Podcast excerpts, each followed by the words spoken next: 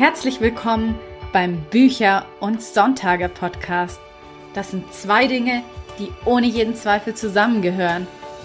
Ich bin Julia Zieschank, Autorin von Jugend- und Liebesromanen. Mehr über mich und meine Bücher sowie spannende Extras findest du auf meiner Website unter juliazieschank.de. Und jetzt wünsche ich dir ganz viel Spaß mit der heutigen Episode.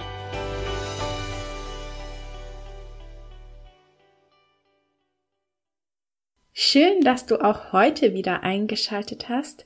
In der heutigen Episode geht es um das Thema mit der eigenen Stimme brillieren und dazu habe ich mir die Sprecherin Milena Karras eingeladen.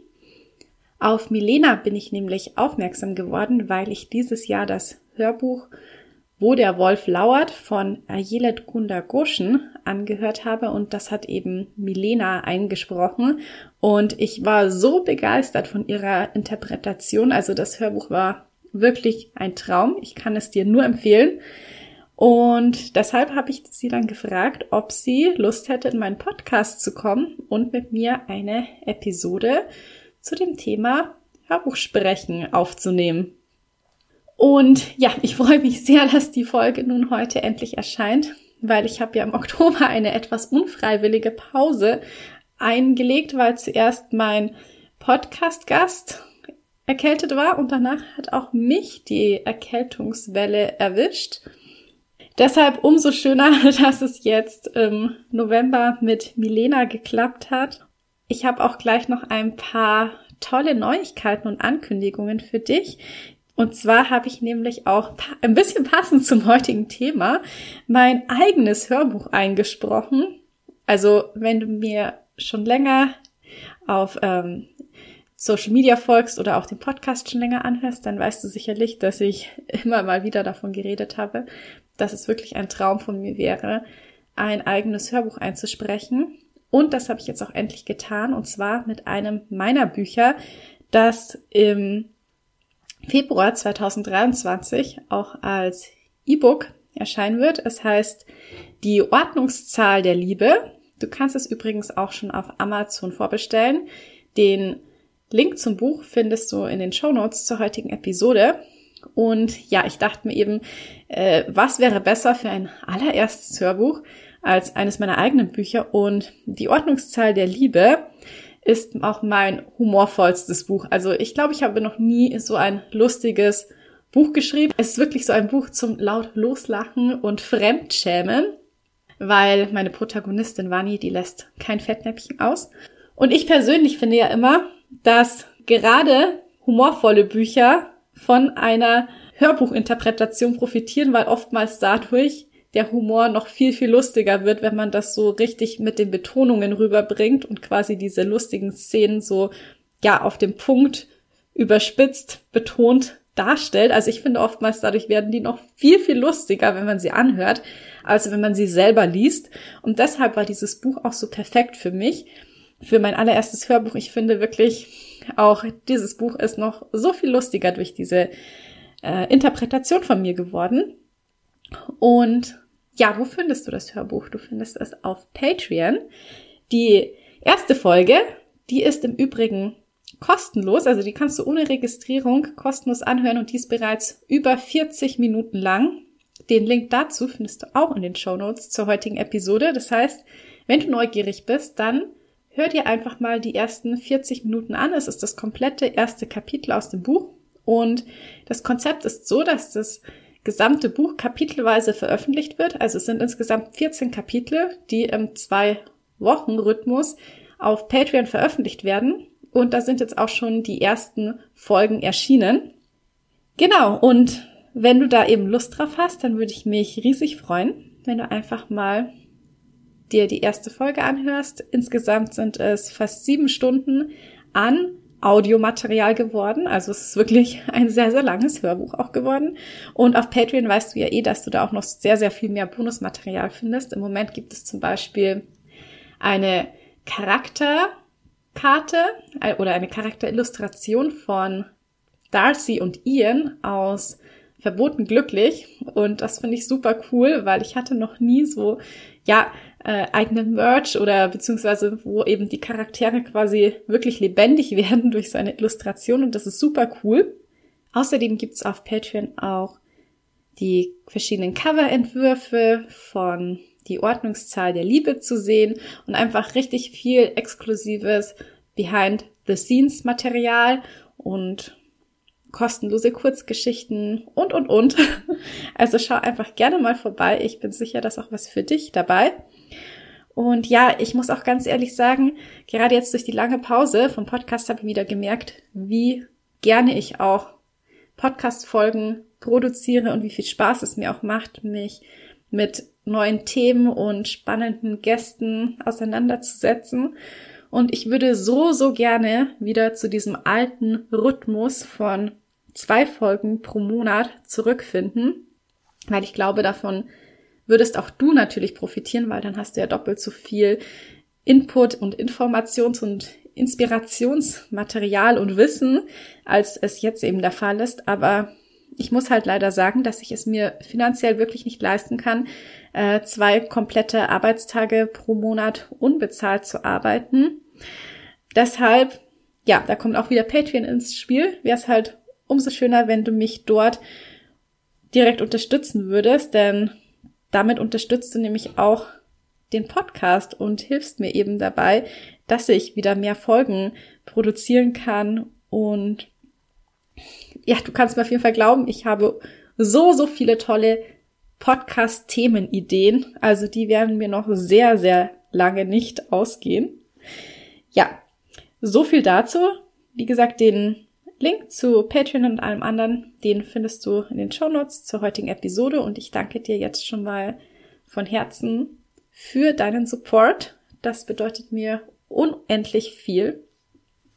Und dann würde ich sagen, fangen wir an mit dem heutigen Interview mit Milena Karas und da wünsche ich dir jetzt ganz viel Spaß beim Anhören. Hallo liebe Milena, herzlich willkommen beim Bücher und Sonntage. Ich freue mich sehr, dass du heute hier mit dabei bist und wir über das Thema mit der eigenen Stimme brillieren sprechen, mhm. weil ich glaube, wir beide lieben ja Sprache, also sowohl gesprochene oh ja. als auch geschriebene. Und Auf jetzt würde ich Fall. dich einfach mal direkt fragen, was denn für dich so das Schönste daran, beruflich mit deiner Stimme zu arbeiten? Mm, also erstmal, hallo Julia. Danke für die Einladung und äh, schön, dass wir uns jetzt hier treffen. Ähm, was ist das Schönste daran? also es ist einfach so, dass ich, ähm, ich bin ja sehr, sehr oft im Studio und ich komme fast immer sehr gut gelaunt aus den aus Aufnahmen heraus. Also es ist einfach äh, immer noch so, dass es mir wahnsinnig viel Spaß macht. Und ähm, ja, ich habe einfach während der Arbeit bin ich un, also fast immer total entspannt und ähm, konzentriert bei der Sache und denke wenig drüber nach, äh, ob ich hier, ähm, ob ich das jetzt gerade richtig mache, sondern es fühlt sich total richtig an. Also ich habe immer das Gefühl, ich bin genau am richtigen Platz. Und ja, ich glaube, das ist sehr viel wert. Wenn man so arbeiten darf, das ist, glaube ich, echt sehr viel wert. Auf jeden Fall. Ja. Ich glaube auch, das ist ein Riesengeschenk, wenn man so das Gefühl hat, man ist genau da, wo man sein möchte. Ja, ja. Also ich habe das, mir ist das auch gar nicht immer bewusst, aber ähm, immer wieder wird es mir dann auch bewusst, gerade jetzt bei längeren Hörbuchaufnahmen, wenn ich da so total drin abtauche. Ähm, aber allgemein ist es auf jeden Fall äh, ein krasses Privileg, wenn man, wenn man einen Job hat, den man unheimlich gerne macht. Und man sich immer freut, wenn man zur Arbeit gehen darf. Oh ja, das stimmt. Ja. ja. Mhm, genau. Was ich auch so interessant äh, bei dir finde, ist, du hast ja auch eine Schauspielausbildung gemacht und standest dann mehrere Jahre lang vor der Kamera. Du hast dich aber jetzt mhm. dazu entschieden, haupt hauptsächlich hinter der Kamera zu sein und nur noch mit deiner mhm. Stimme zu arbeiten. Was waren denn da so die Gründe dafür? Mm, also hauptsächlich ist gut, ausschließlich hinter der Kamera beziehungsweise hinter dem Mikro oder vor dem Mikro kann man auch sagen. Aber ähm, die Kamera reizt mich überhaupt nicht mehr. ich habe manchmal so Gelegenheiten, ähm, jetzt auch in der Corona-Zeit, da haben wir meine Lesung äh, online gemacht und so weiter. Oder ich habe auch mal eine Zoom-Lesung gemacht äh, in der Corona-Zeit und da muss ich mich schon schon echt überwinden. Also das ist jetzt nicht, dass ich da, dass äh, mich das noch groß reizt. Und auch wenn ich noch, ich bin auch noch in diversen irgendwie Schauspielerinnen, Datenbanken zu finden und da kommen dann irgendwelche hin und wieder mal E-Mails mit irgendeinem E-Casting anfragen und mich reizt es überhaupt gar nicht mehr. Ähm, ja, mir war die Welt einfach, die war zu, zu, ich weiß nicht, zu anstrengend für mich, zu, zu, ich weiß nicht. Also ich bin, glaube ich, einfach als Schauspielerin nicht geeignet, weil ich zu sensibel bin dafür. Mhm. Man hat einfach mit sehr vielen extremen Personen zu tun und ähm, also da es war halt genau der Unterschied. Wenn ich vom Dreh kam, war ich oft total erschöpft und äh, einfach nicht entspannt. Und da habe ich mich nie so richtig äh, wohlgefühlt und ähm, so am richtigen Ort gefühlt. Und ähm, deswegen ist mir das dann auch so bewusst geworden, dass wenn ich aus dem Studio komme, dass ich immer aus dem Tonstudio komme, dass ich immer total gelöst und entspannt bin. Mhm. Entschuldigung. Ja, so ein bisschen kann ja. ich das auf jeden Fall auch nachvollziehen, weil mhm. ich muss sagen, ich arbeite halt auch sehr gerne einfach für mich allein. Ich sitze an meinem mhm. Laptop und sehe niemanden. Und ich merke das dann auch immer, wenn ich jetzt zum Beispiel ähm, war ich in Frankfurt auf der Buchmesse und dann äh, so viele Menschen, dass mich das einfach, ich bin auch sehr sensibel, mich überreizt das dann mhm. auch wirklich so eine Reizüberflutung. Und ich bin hinterher wirklich sehr, sehr erschöpft und muss dann auch erstmal meine mhm. sozialen Akkus wieder aufladen. Ja, also ich arbeite ja meistens nicht ganz alleine. Ich, ich, ich habe bisher kein Studio zu Hause, sondern ich fahre noch in die Tonstudios und treffe da auch jetzt nicht viele Leute, aber äh, die, die da sind, treffe ich auch sehr, sehr gerne. Also da, deswegen habe ich auch kein Studio, weil ich das so gerne mache.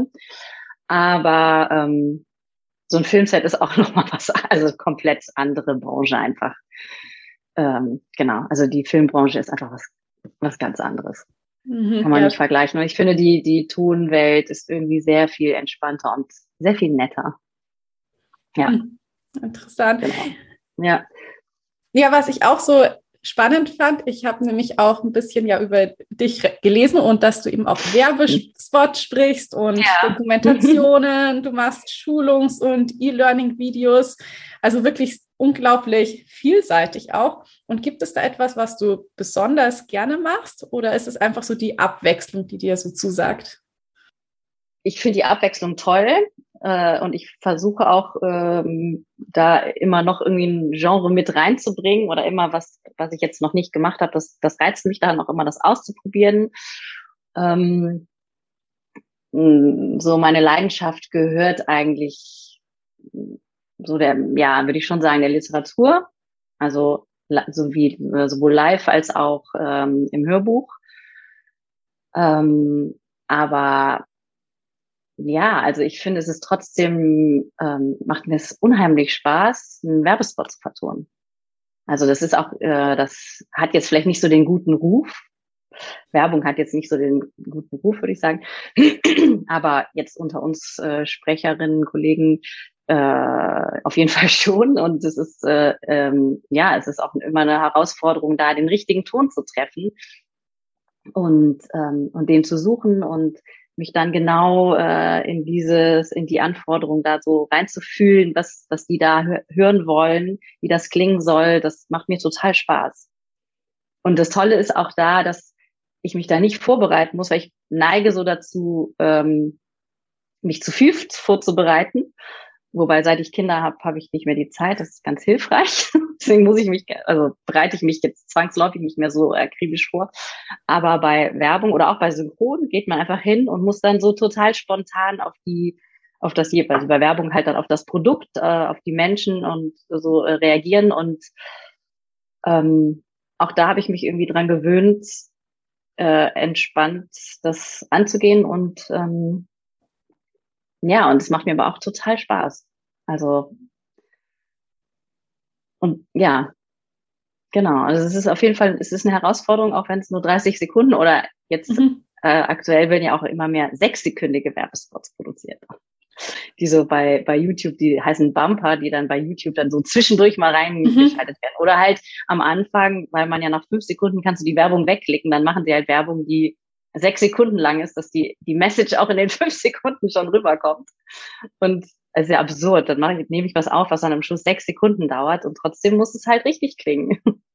Ja, jetzt mal auch so ganz platt gefragt, was ist denn dann schwieriger eigentlich so einen sechs Sekunden Spot auf den Punkt zu bringen oder eben ein neun Stunden Hörbuch einzusprechen? Also schwieriger ist auf jeden Fall oder es ist natürlich viel, viel mehr Arbeit, ein Hörbuch einzulesen.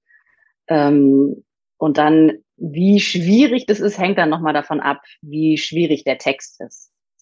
Aber klar, also natürlich kann es, ähm, ist es, braucht man für einen sechs Sekunden Spot, also man ist ja höchstens bei den Werbeaufnahmen, bin ich höchstens eine Stunde im Studio und da wird dann meistens ein 30 Sekunden gemacht und dann noch ein 20 Sekunden und dann vielleicht noch zwei sechs Sekunden oder so. Und das, ähm, das kann sich auch mal schwierig gestalten, wenn, wenn ich jetzt nicht direkt äh, den richtigen Ton finde und man da so ein bisschen rumbasteln muss, aber es dauert insgesamt eine Stunde und ich muss mich nicht vorbereiten. Mhm.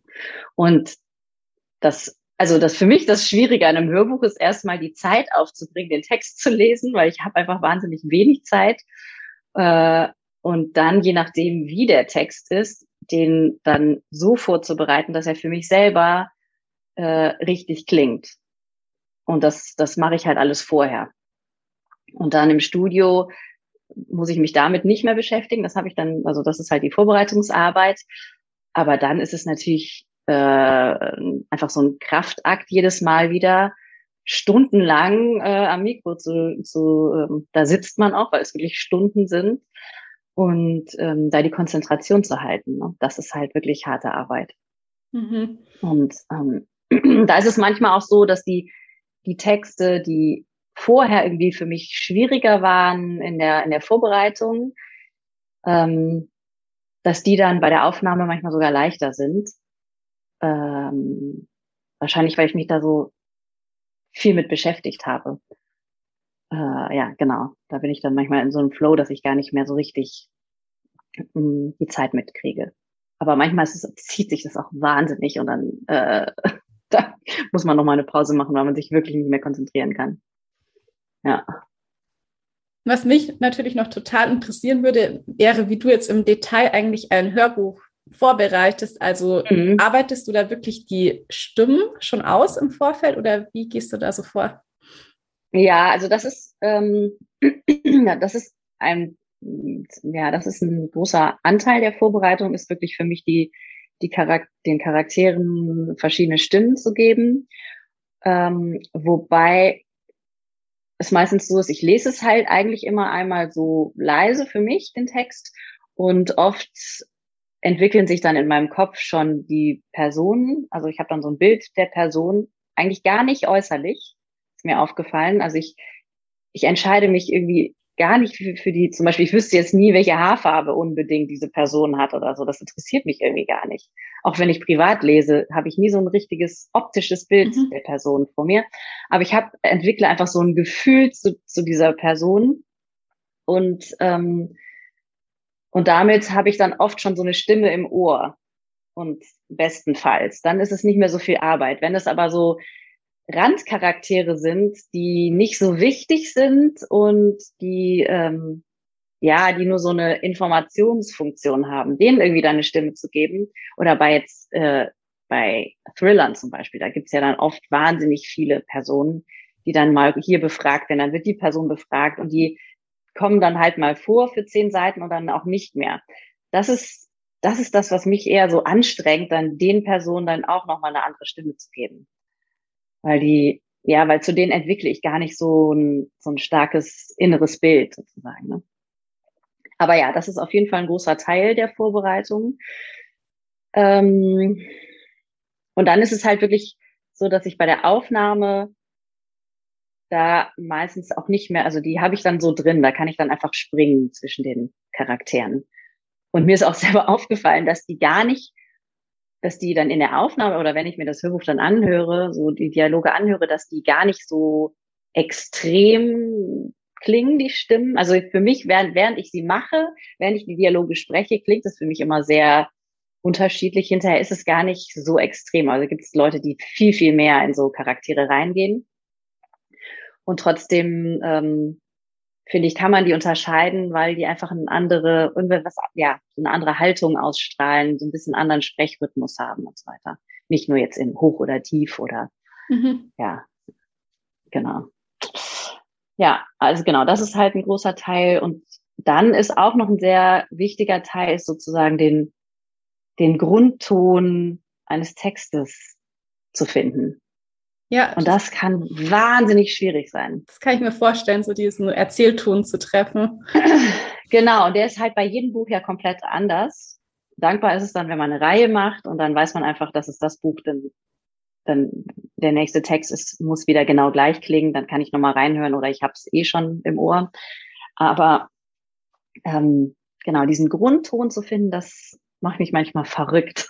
weil ich dann, weil ich dann, ich nehme immer auf also ich nehme immer nur mit meinem Handy auf und äh, höre mir das an und dann bei manchen Texten geht es mir wirklich so, dann denke ich, ah ja, jetzt habe ich es gefunden und dann höre ich es am nächsten Tag nochmal und denke, nee, das stimmt, das passt einfach nicht, das ist nicht richtig. Und dann suche ich da und dann, also ich hatte das auch dieses Jahr schon, dann habe ich irgendwie wirklich so im Halbschlaf, so nachts aufgewacht und habe so im Halbschlaf noch so nach dem richtigen Ton gesucht, also völlig mhm. manisch.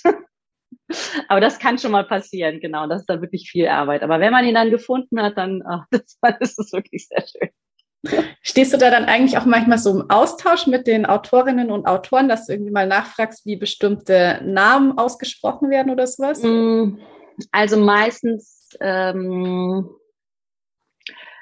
also ja, diese ganzen Aussprachen, die sind schon sehr wichtig. Das wird aber meistens mit der Regie oder äh, gemacht und äh, die Lektoren werden dann vielleicht manchmal äh, vom Lektorat angeschrieben und die fragen dann, sollen wir es so oder so machen oder die werden nicht gefragt. Also das ist jetzt, ich war jetzt noch nicht so häufig mit den Autoren, Autorinnen direkt in Kontakt. Ähm, ja, genau, das läuft eigentlich meistens über den Verlag oder dann über die Regie, dass die das klären. Mhm. Jetzt sind wir eigentlich eh schon so ein bisschen beim Thema Aufnahme, Regie. Vielleicht kannst du auch mal erzählen, wie man sich so einen Ablauf im Tonstudio vorstellen muss.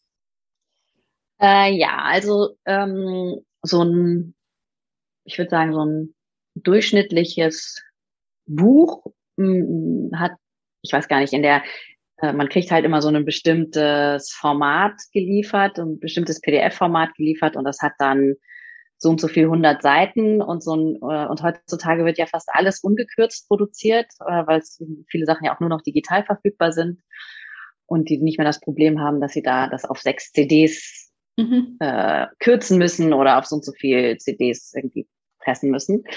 Und dann ist es halt so, dass die Bücher oft 400, 500, also so um die 400 plus minus 400 Seiten haben. Und äh, also in der Hörbuchformatierung sozusagen, das ist halt so ein bisschen, ähm, so mit ein bisschen größerem Zeilenabstand. Und dann ähm, nimmt man so im Durchschnitt 100 Seiten pro Tag auf. Also es ist wow, das ist schon viel. das, das ist ja, also es sind jetzt nicht 100 Hörbuchseiten, sind nicht 100 Buchseiten, aber ich kann es jetzt gar nicht genau sagen, vielleicht 80 schon oder 70. Also es ist schon wirklich, wirklich viel. Ähm, und als ich mein erstes Hörbuch gemacht habe und ich so gefragt habe, ja, wie viel nehmen wir denn auf? 100 Seiten. Ich war total geschockt. Das glaube ich, das muss Aber man ja auch erstmal von der Stimme her schaffen, weil ich finde, ja, äh, wenn man nicht trainiert ist, dann merkt man das nach einer halben Stunde schon. Ja, ja, gut. Also nach einer halben Stunde merke ich es nicht, aber äh, nach so einem Tag, ähm, ich habe jetzt gerade mein erstes Kinderhörbuch aufgenommen mhm. und da musste ich halt so ein bisschen mehr äh, in so verschiedene Stimmen reingehen. Und da war ich auch am Ende des Tages leicht am krächzen. Und so der und so die erste Stunde vom zweiten Tag dann klang dann also ich glaube nicht, dass man es am Ende hört, aber ich habe es halt einfach gespürt, dass äh, da so ein bisschen ich schon so ein bisschen angeschlagen war, war vom Vortag, aber dann irgendwann ging es dann wieder, aber da hatte ich dann echt ein bisschen ja, das war ein bisschen stimmlich anstrengend, genau. Ja, aber so also ich starte gerne so um zehn äh, dann, dann ist die Stimme auch schon so einigermaßen wach. Und dann nimmt man, also ich nehme immer gerne so 30 Seitenblöcken auf und dann machst du immer eine Pause dazwischen. Und äh, ich bin, also ich gehe halt auch sehr, sehr gerne ins Studio und ähm, meistens treffe ich ja dann auch dieselben Tontechniker und Re Regisseurinnen wieder und ähm, dann machen wir auch immer eine schöne Mittagspause zusammen und genieße, also ich genieße das halt immer sehr, wenn ich, wenn ich dann da bin, weil die Hauptarbeit, die mich so stresst, ist so die Vorbereitung, weil ich das immer in so, in so einen vollen Alltag reinquetschen muss. Aber wenn ich dann da bin, dann, dann, ähm, dann macht mir es einfach sehr, sehr viel Spaß und dann, dann genieße ich die Zeit auch und äh, ja, also ich kenne halt Kollegen, die, die rasen da durch und düsen zum nächsten Job, aber das, das mache ich eigentlich nicht. Also ich nehme dann auch die Zeit, dann irgendwie Mittagspause zu machen und dann noch eine Pause, dass es dann einfach ja, also so entspannt wie möglich mhm. läuft. Und dann geht es aber schon so bis in den Nachmittag rein. Also dann halt schon so mehr, was vielleicht andere Leute als normalen Arbeitstag bezeichnen würden. Weil sonst sind das ja immer oft sehr kurze Einsätze, die ich dann tatsächlich vom Mikro habe. Und halt vielleicht auch mal zwei, drei Studios hintereinander, die ich anfahre, aber dann immer bin ich dann ja nur eine Stunde hinter Mikro oder beim Synchron auch mal lang, aber genau. Aber ja, also man nimmt immer so eine Stunde, anderthalb am Stück auf und das ist schon ganz schön lang. Mhm. Und dann muss man wieder eine Pause machen und sich über was anderes kurz unterhalten und wieder ein bisschen abschalten, ja. Aber dann ist ja eigentlich ja, so, halt, so ein Hörbuch schon in einer Woche aufgenommen, oder? Genau, also ähm, 500 Seiten kann man in einer Woche, also in fünf Tagen machen wenn ich dann, ich habe dann halt auch jetzt so eine Reihe, die sind dann auch gerne über 500, dann quetschen so 550 oder so, und dann quetscht man das dann halt auf die fünf Tage, damit man eigentlich noch einen Tag aufmachen muss. Aber das ist dann schon wirklich eine harte Woche, also vor allem dann auch bei mir zu Hause mit, mit der äh, Familienorganisation und vor allem, was halt dann auch noch echt anstrengend ist, ist, ich muss ja dann, wenn ich nach Hause komme, ähm, dann noch, noch mal die 100 Seiten für den nächsten Tag also zumindest einmal so grob durchblättern, damit ich weiß ungefähr, was auf mich zukommt. Oder wenn da jetzt irgendwie eine sehr schwierige Stelle drin vorkommt, dann ja, dann lese ich sie vielleicht nochmal kurz an, aber meistens blätter ich nur einmal durch, dass ich weiß, was kommt. Aber das muss ich ja dann auch noch leisten. Also ich bin echt erledigt, wenn ich so, ein, so eine Woche Hörbuch gemacht habe, dann bin ich echt, dann, dann brauche ich eine Pause. Ja. Hm, kann ich mir sehr gut vorstellen. Genau. Ja, aber es ist trotzdem, ja, es macht einfach sehr, sehr viel Spaß. Also ich mache es dann trotzdem immer sehr gerne. Genau, dann ist äh, bei der Aufnahme ist halt ein Tontechniker ähm, dabei und eine Regie, manchmal auch nur, ähm, manchmal wird, also mittlerweile wird viel ohne Regie gemacht, aber ich versuche mich immer sehr dafür einzusetzen, mit Regie aufzunehmen. Weil ja, ich finde das, ähm, also vor allem, es gibt den Fall, dass manchmal die Tontechniker die Regie mitmachen, also dass die auch den Text gelesen haben und auch vorbereitet haben und auch irgendwie sich um Aussprachen, äh, Aussprache-Recherchen kümmern. Das ist dann noch, finde ich, in Ordnung. Aber wenn da ein Tontechniker sitzt, der den Text gar nicht kennt,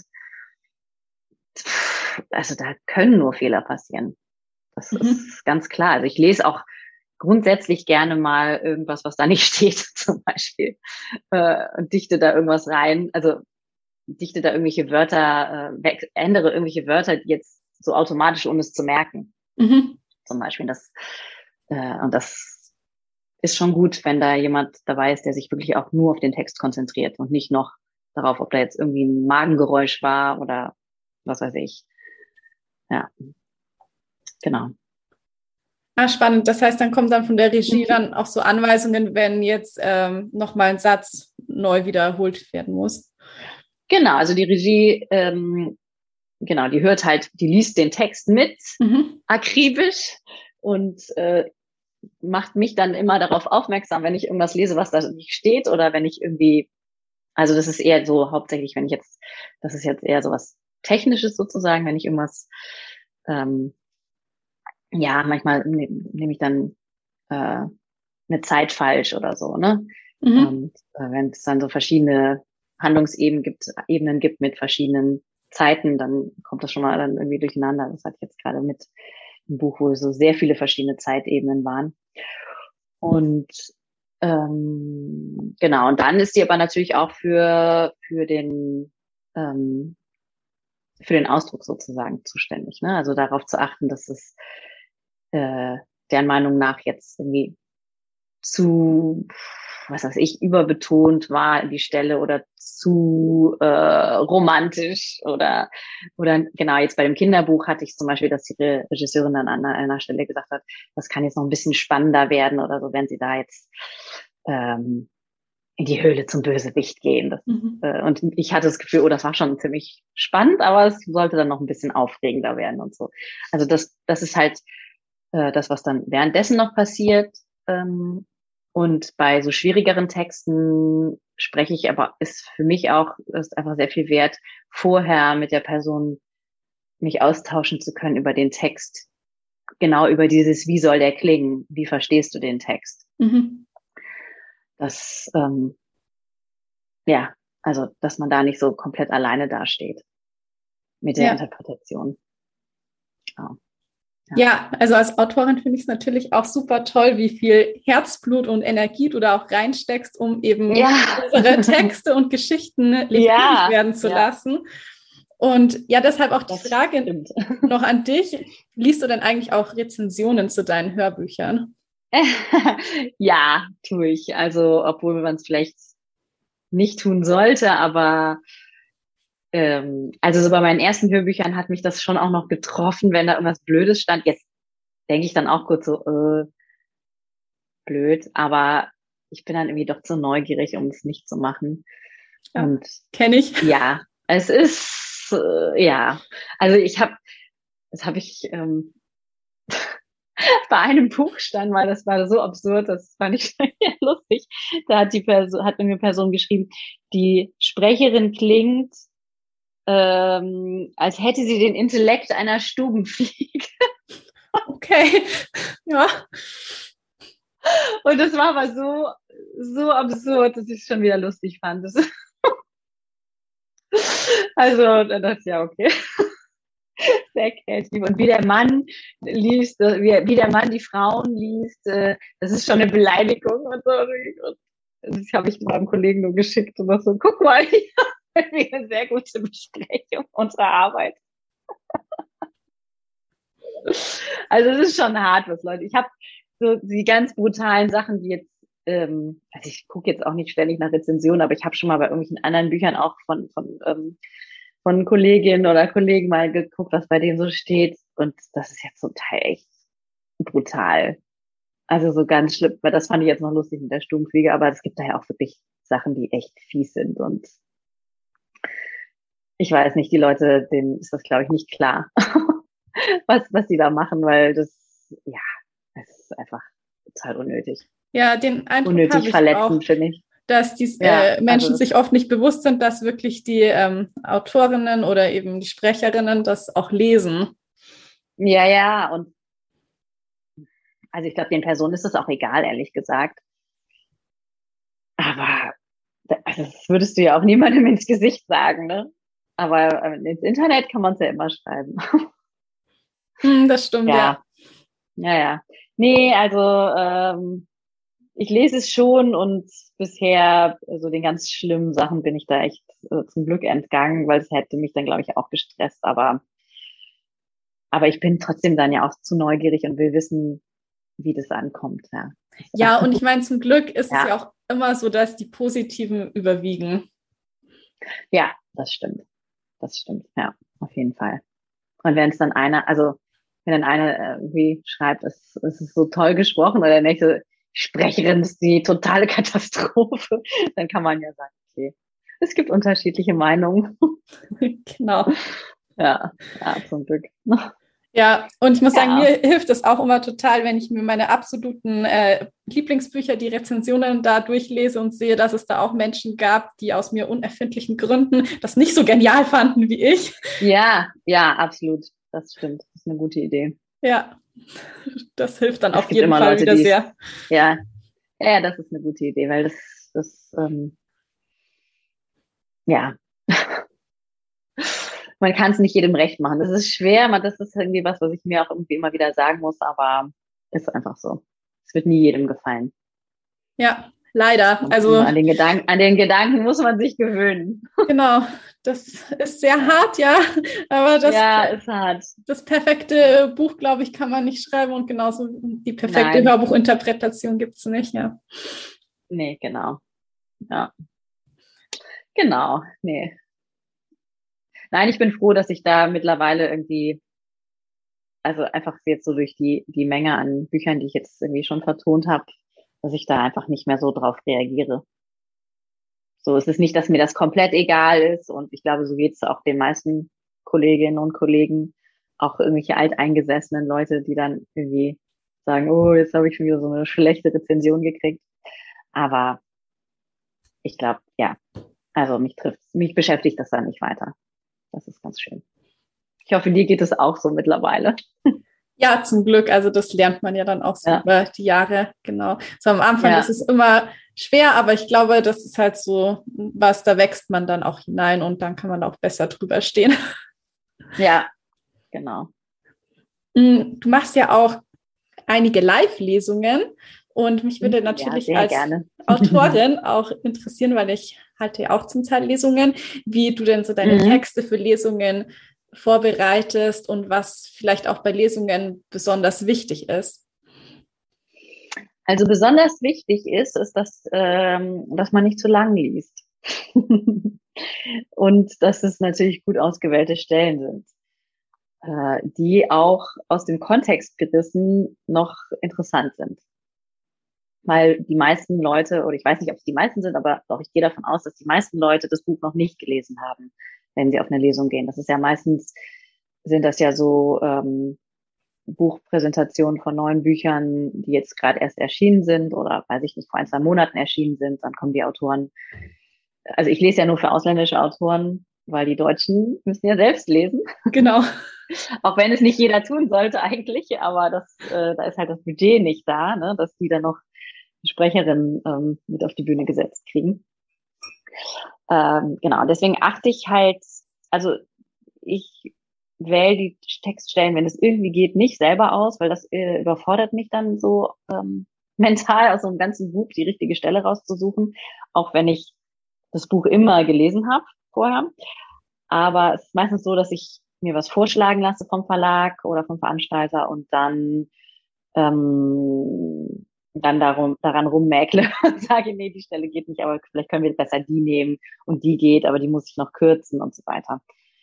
Und so, für mich hat sich, also jetzt so als, weiß nicht, wie das, ich weiß gar nicht, wie das jetzt bei dir ist, aber so eine klassische Lesung mit einem, mit ausländischen Autoren ist ja so 90 Minuten und äh, in den 90 Minuten finde ich, ist es eigentlich perfekt, wenn man 30 Minuten liest in ja, am besten zwei bis drei Blöcken. Hm, die Erfahrung habe ich auch gemacht, eine, meistens so zehn Minuten ja. Häppchen, ja. Genau, zehn Minuten, 15 Minuten maximal, 20 Minuten ist eigentlich schon zu lang.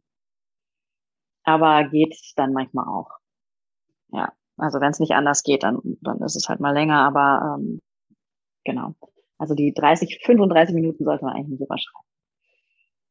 Und genau, und ähm, und da bereite ich mich ziemlich akribisch vor. Also es ist dann bei den, bei den Lesungen so, dass ich die echten paar, dass ich den Text ein paar Mal lese, laut lese, äh, nachdem ich das Buch gelesen habe und ähm, mich, also das auch aufnehme immer und mir komplett anhöre und mir dann ganz viel in den Text reinmale und so. Und das so diese akribische Vorbereitungsart kann ich bei einem Hörbuch natürlich nicht leisten.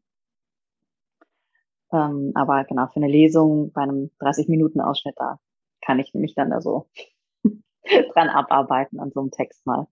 Wobei ich da auch mit der, also jetzt über die Jahre einfach immer schneller geworden bin und schneller den Ton finde und so weiter. Das ist auch ganz angenehm. Wäre das dann also auch so ein Tipp, äh, den du jetzt zu uns als Autoren mitgeben würdest, dass man sich selber zu Hause aufnimmt und das dann mal anhört? Auf jeden Fall. Hast du das noch nie gemacht? Äh, ich schon, aber ich mache ja auch Hörproben für den Podcast, aber ich glaube, ich ja, würde ja, jetzt äh, so von alleine nicht sonst unbedingt auf die Idee kommen. Ja, ja, auf jeden Fall aufnehmen und anhören. Ist, ähm, Ja, es stimmt. Also wahrscheinlich äh, kommen die Autoren, Autorinnen selber nicht auf die Idee. Aber ähm, ja, es ist sehr hilfreich. Ich finde zum Beispiel, dass ähm, wenn äh, deutsche Autoren selber lesen oder überhaupt wenn Autor oder wenn Leute Texte vorlesen, die nicht äh, Sprecher oder Schauspieler sind, dass die oft so einen bestimmten ähm, Rhythmus in in ähm, in dem Text, also in ihrer Art, den vorzulesen, so ein bestimmter Rhythmus ist, der aber immer gleich ist. Also das ist immer so ein Satz oder zwei Sätze, die dann immer in so einem gleichen Bogen verlaufen. Und dann mhm. ist es wieder derselbe Bogen und dann ist es wieder derselbe Bogen. Und das wird dem Text überhaupt nicht gerecht, den sie da selber geschrieben haben. Aber ja, ich glaube, da fehlt so das, das geschulte Ohr, das, das wahrzunehmen, selber beim, Le beim Vorlesen, äh, live, da ist wahrscheinlich eh die Aufmerksamkeit gar nicht da, äh, das wahrzunehmen. Aber genau dafür wäre es super hilfreich, das sich anzuhören, weil da würde es vielleicht doch der ein oder andere auch auffallen. Ja. Dass es ein bisschen leiert.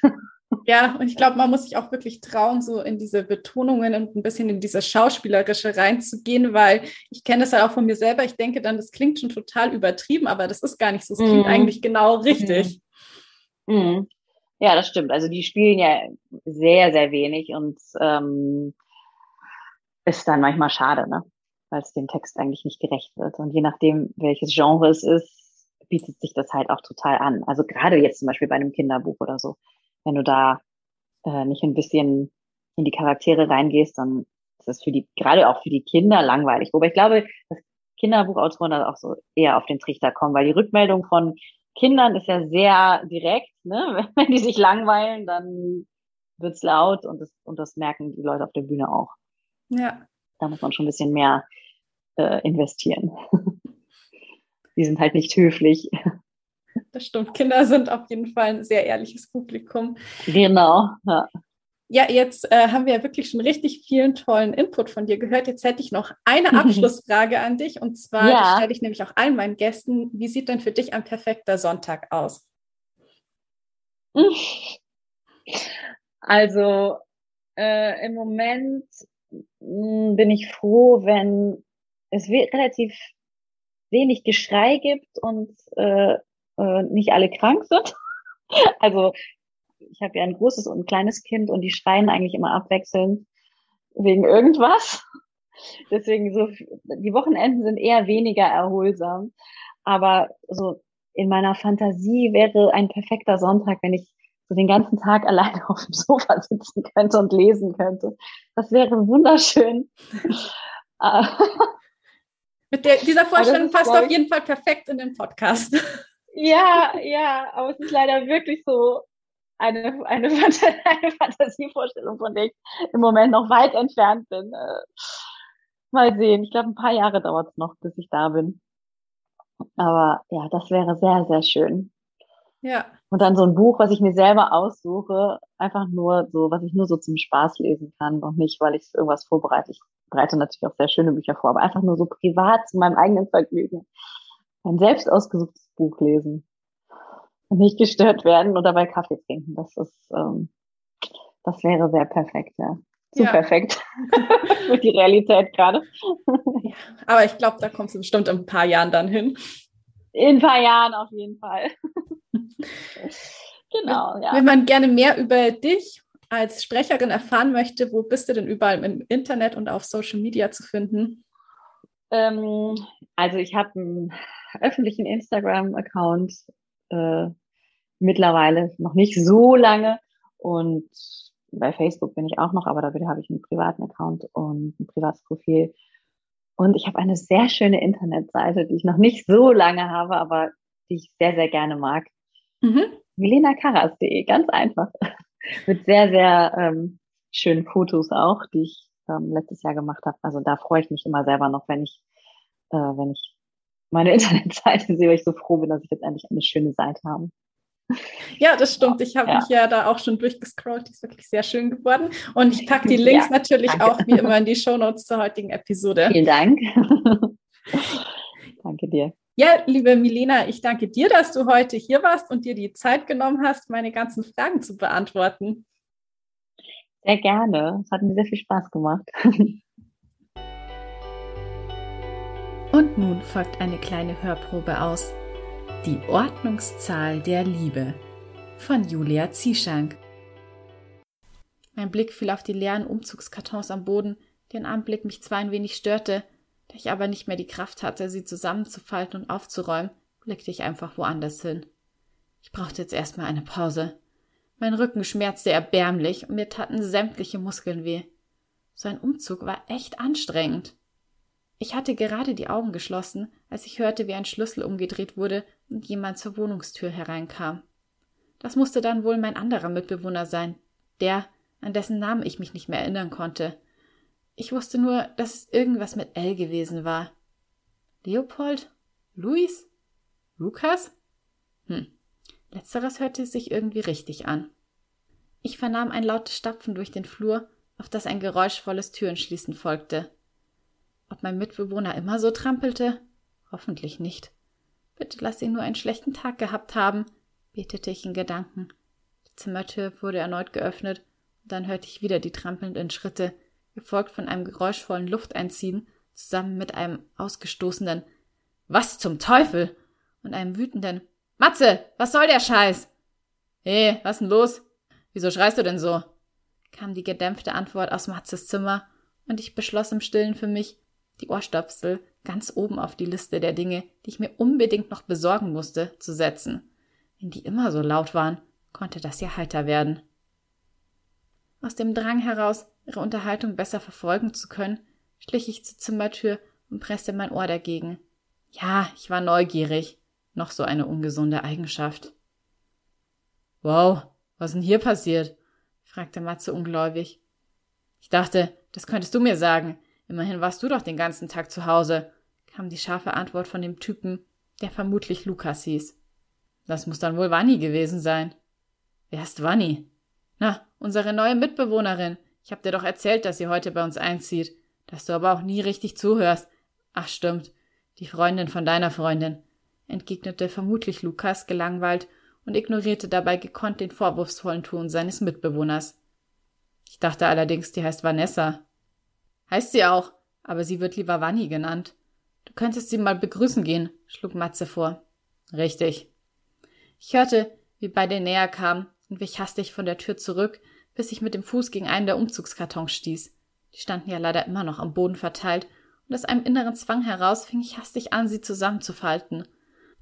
Auch wenn sich die Jungs beim Anblick eben dieser vermutlich nicht das geringste dachten, fand ich die Vorstellung schrecklich, sie könnten mich in dieser Unordnung sehen.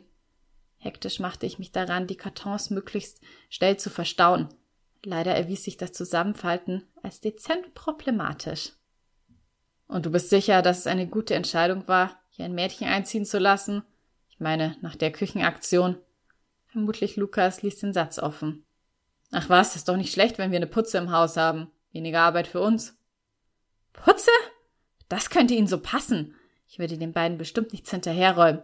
Gleich morgen würde ich mich an meinen Laptop setzen und einen Putzplan entwerfen, an den die beiden sich gefälligst zu halten hatten. Auch wieder wahr, vernahm ich vermutlich Lukas Antwort, konnte förmlich das breite Grinsen hören. Einen Moment später klopfte es an die Tür. Unglücklicherweise kämpfte ich direkt davor noch immer mit dem letzten Karton, der sich einfach nicht zusammenfalten lassen wollte. Ich fing vor lauter Anstrengung schon leicht an zu schwitzen. Mit zusammengebissenen Zähnen zog ich noch einmal fest an dem Kartonende und endlich klappte er auseinander. Scheint, sie ist gar nicht da, stellte vermutlich Lukas nüchtern fest. Doch, ich bin mir sicher. Die Tür flog auf und mir mit voller Wucht von hinten an den Kopf. Aua! schrie ich auf und hielt mir den Hinterkopf, der dumpf pochte. Es gab mit Sicherheit eine Beule. Du bist ja doch da, stellte vermutlich Lukas trocken fest.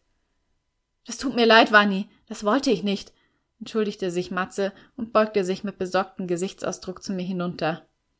Wenigstens hockte ich schon am Boden, sonst wäre ich spätestens durch den Aufprall und den darauf folgenden leichten Schwindel auf die Knie gesunken. Schlimm genug, dass noch immer die Umzugskartons um mich herum lagen. Da hätte ich mir echt nicht noch am ersten Abend eine Beule holen und mich in eine peinliche Situation bringen müssen. Ganz toll gemacht, Wanni. Vermutlich Lukas stand ungerührt neben Matze, nur seine Augen funkelten mich spöttisch an. Tiefe, waldgrüne Augen in einem attraktiven Gesicht. Das Schwindelgefühl nahm zu. Wieso hast du denn nicht auf unser Klopfen reagiert?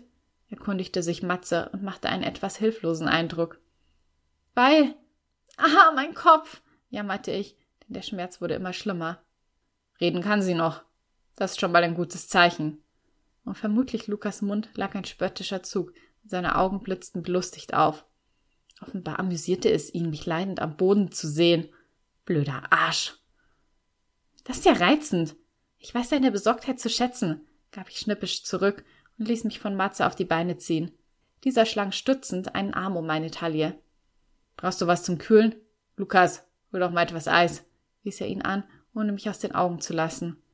Am Rande registrierte ich, dass mein anderer neuer Mitbewohner also tatsächlich Lukas hieß und mich mein Namensgedächtnis zur Abwechslung nicht im Stich gelassen hatte.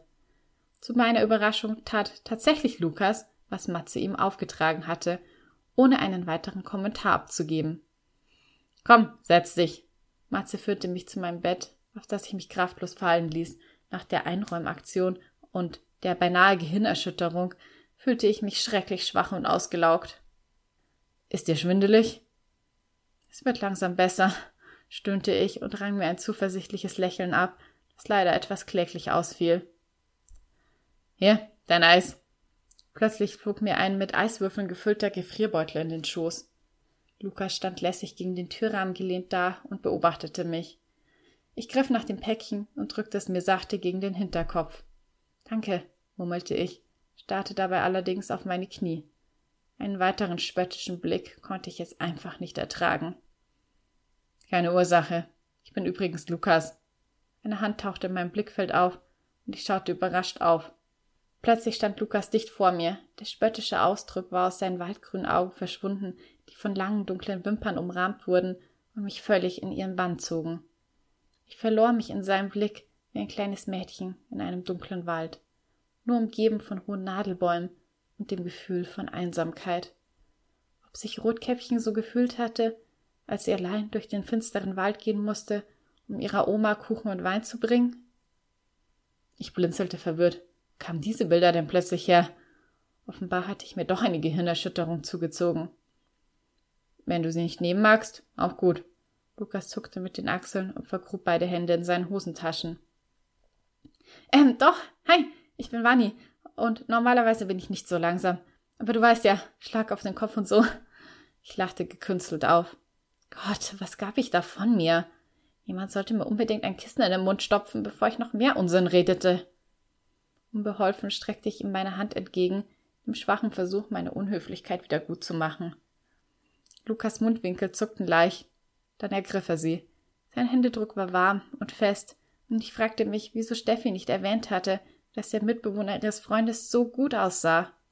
Dunkelbraune, zerzauste Haare, breite Schultern, schmale Hüften und dazu die Wahl seiner Klamotten, die wunderbar in mein Lieblingsfarbkonzept schwarz-weiß-grau passten. Er trug eine schwarze Jeans und ein anthrazitfarbenes, eng anliegendes T-Shirt, das die darunterliegenden Muskeln erahnen ließ. Bestimmt ging er regelmäßig ins Fitnessstudio. Und Matze ebenfalls. Jungs, die so aussahen, gingen immer regelmäßig trainieren. Mir würde das auch mal wieder gut tun.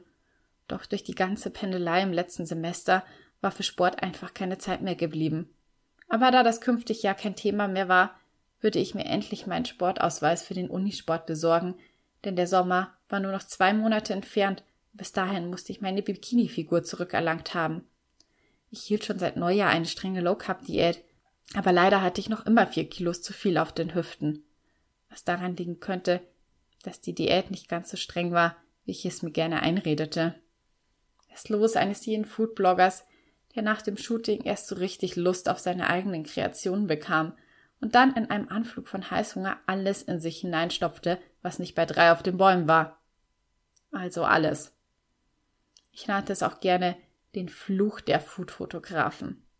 Die Fotos sollten den Lesern meines Blogs schließlich Appetit machen und sie dazu animieren, die Rezepte auszuprobieren, weshalb ich mir immer sehr viel Mühe mit dem Setting gab. Und zumindest bei mir funktionierte das mit dem Appetitmachen ausgezeichnet. Spätestens dann, wenn es an die Bildbearbeitung ging und tatsächlich noch etwas von dem Essen übrig war, wurde der Rest geholt und aufgegessen.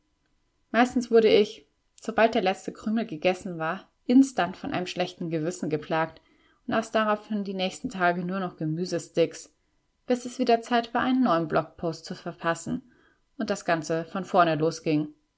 Ein Teufelskreis. Aber ich liebte gutes Essen, vor allem selbstgebackenes Süßes, einfach viel zu sehr, um darauf zu verzichten.